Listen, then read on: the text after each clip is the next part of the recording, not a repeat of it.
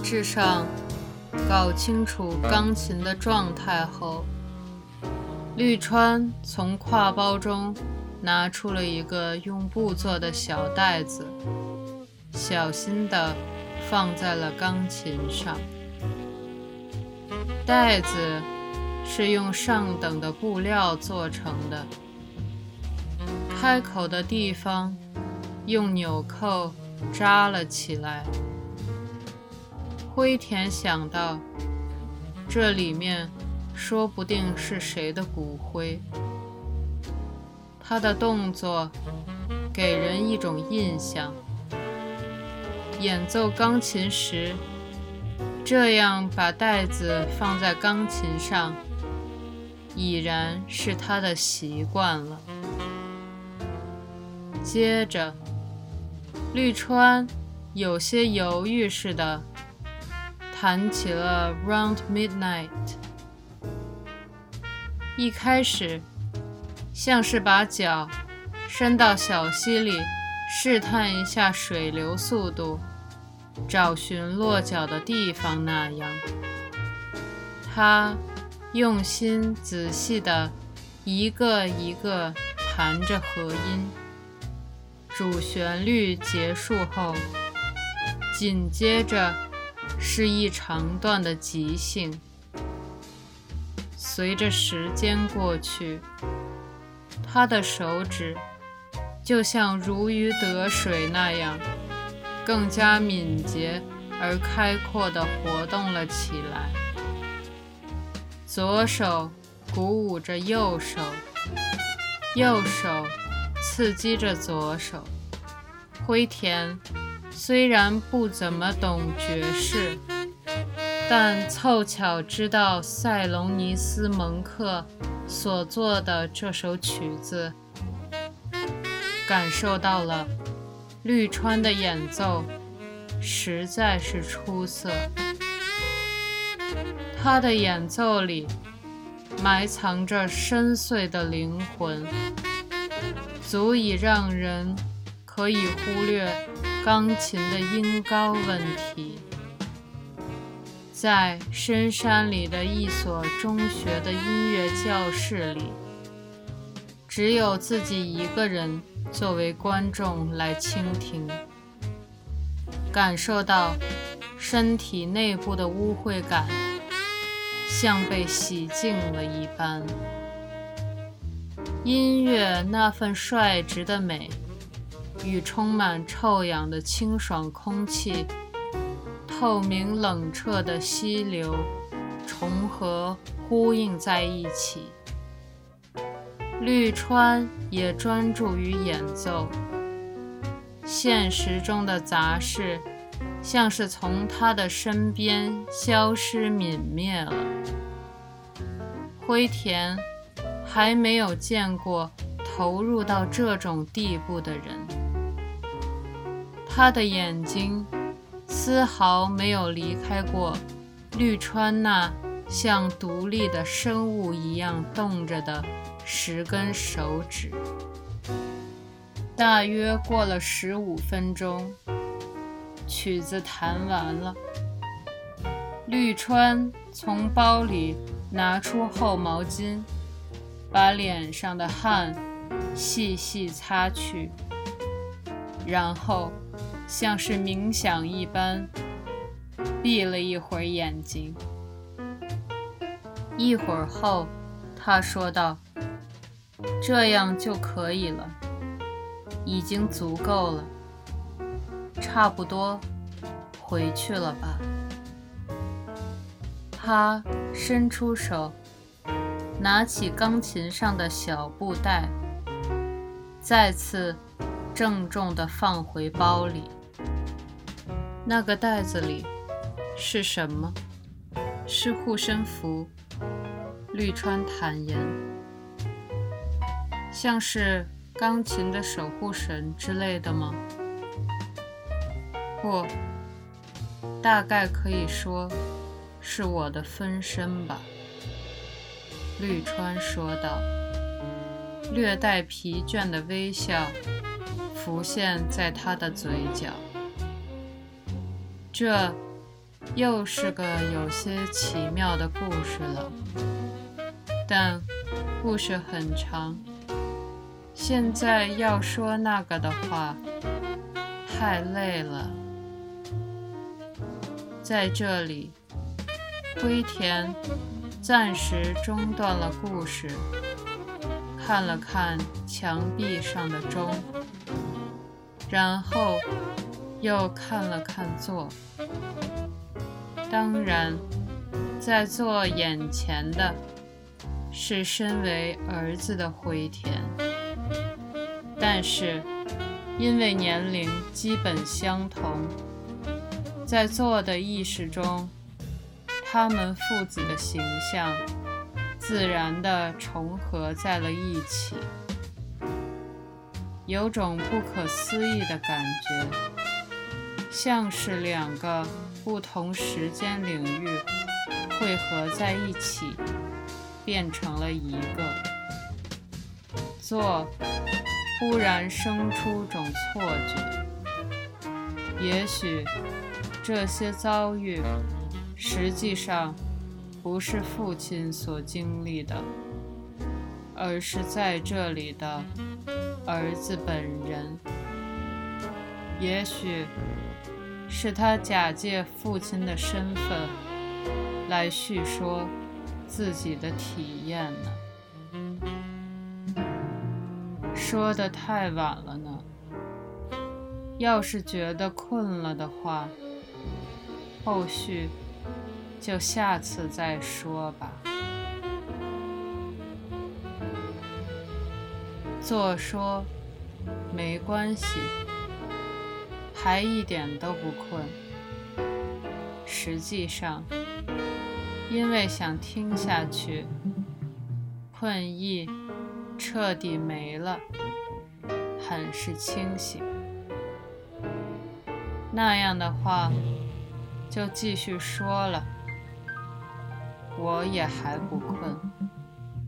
灰田说道。绿川。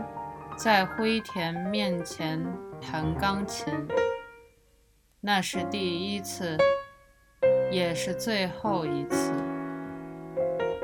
在中学的音乐教室里，用十五分钟弹完《Round Midnight》之后，他对钢琴的兴趣就彻底消失了，即便。灰田暗示说：“不弹钢琴也可以吗？”他只是沉默地摇了摇头。绿川再也不打算弹钢琴了，因此灰田也放弃了。尽管就他自己而言，很想再听一次，好好的再听一听绿川的演奏的。绿川有着真正的才能，这是毫无疑问的。他的音乐具有在物理上、肉体上打动听众的能力。集中精神听他的音乐的话，就会真切地感觉自己前往了别的地方，可不是简简单单就能有这样的感觉的。拥有这种非同一般的资质，对他本人而言，到底？意味着什么呢？灰田没有实感，也理解不了。那对拥有者是制服还是重负呢？是恩宠还是诅咒呢？或者是同时包含着？以上所有呢？不管是哪一种？绿川给人的印象，证明他并不怎么幸福。他脸上的表情，大抵就是在忧郁和不关心之间反反复复。偶然浮现在嘴角的微笑，也是压抑而带着理性的嘲弄的。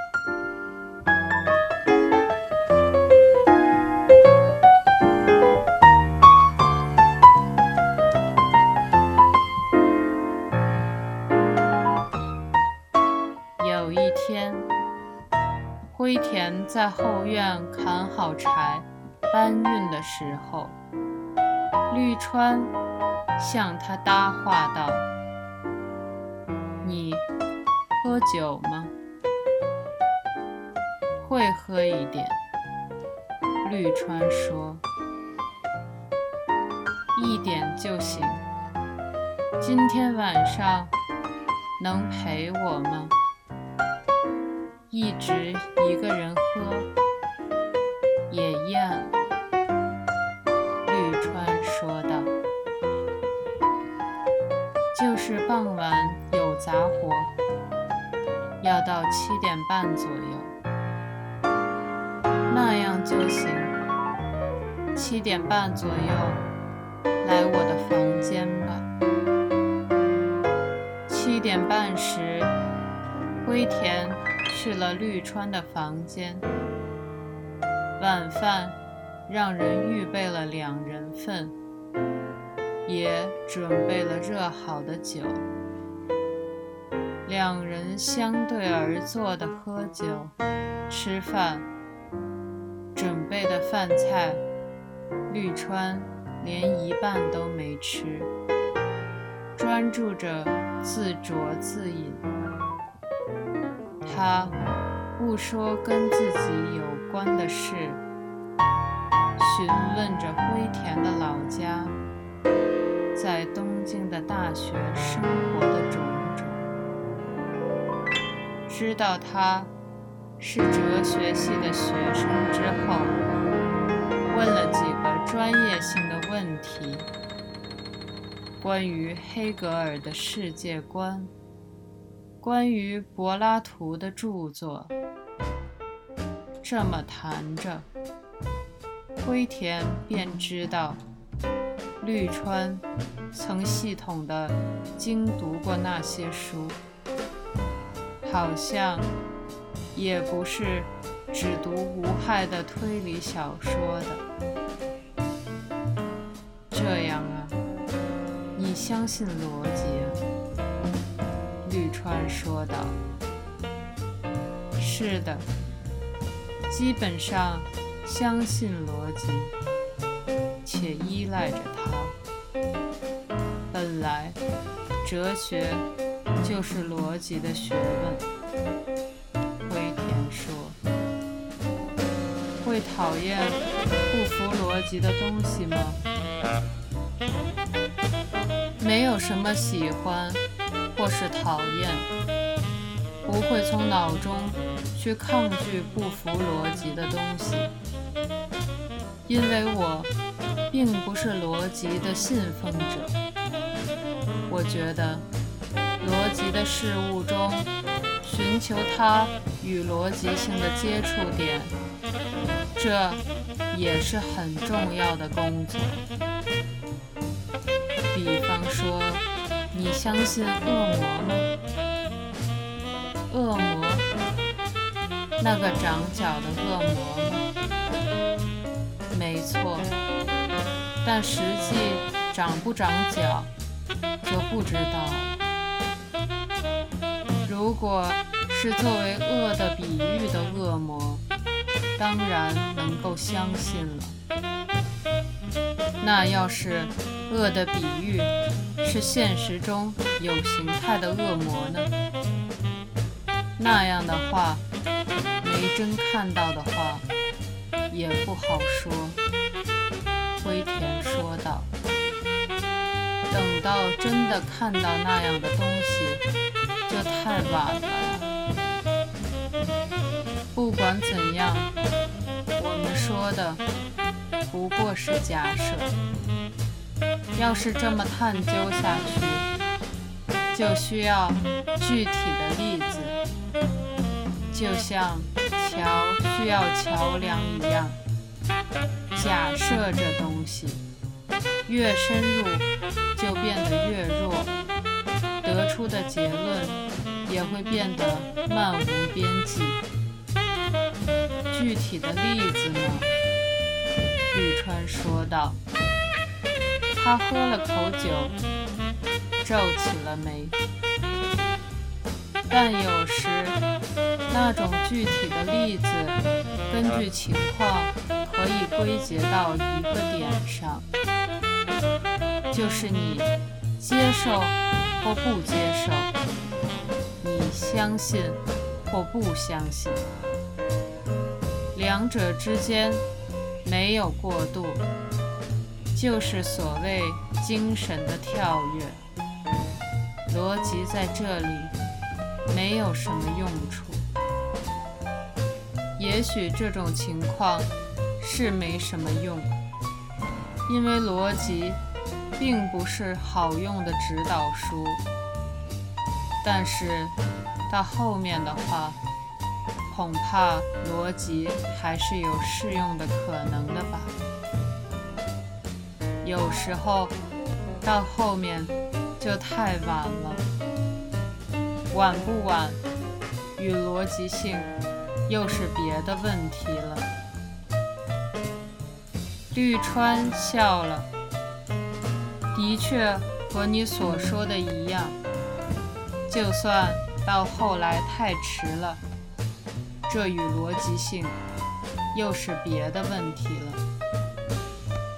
正确是正确的，没有反驳的余地的。绿川先生有类似的经验吗？接受了什么东西，相信着它，产生了超越逻辑性的跳跃？不，绿川说道：“我什么都不相信。”既不相信逻辑，也不相信无逻辑；不信神，也不信恶魔。没有假设的延长，也没有像什么跳跃，只是把它当成那样东西，默默接受而已。这是我。最根本的问题所在呀，我没法把主体和客观加以分开。但绿川先生有你音乐的才能，你这么觉得吗？你的音乐中毫无疑问有着率直的力量，能够打动人。虽然我不太懂爵士，但这点还是明白的。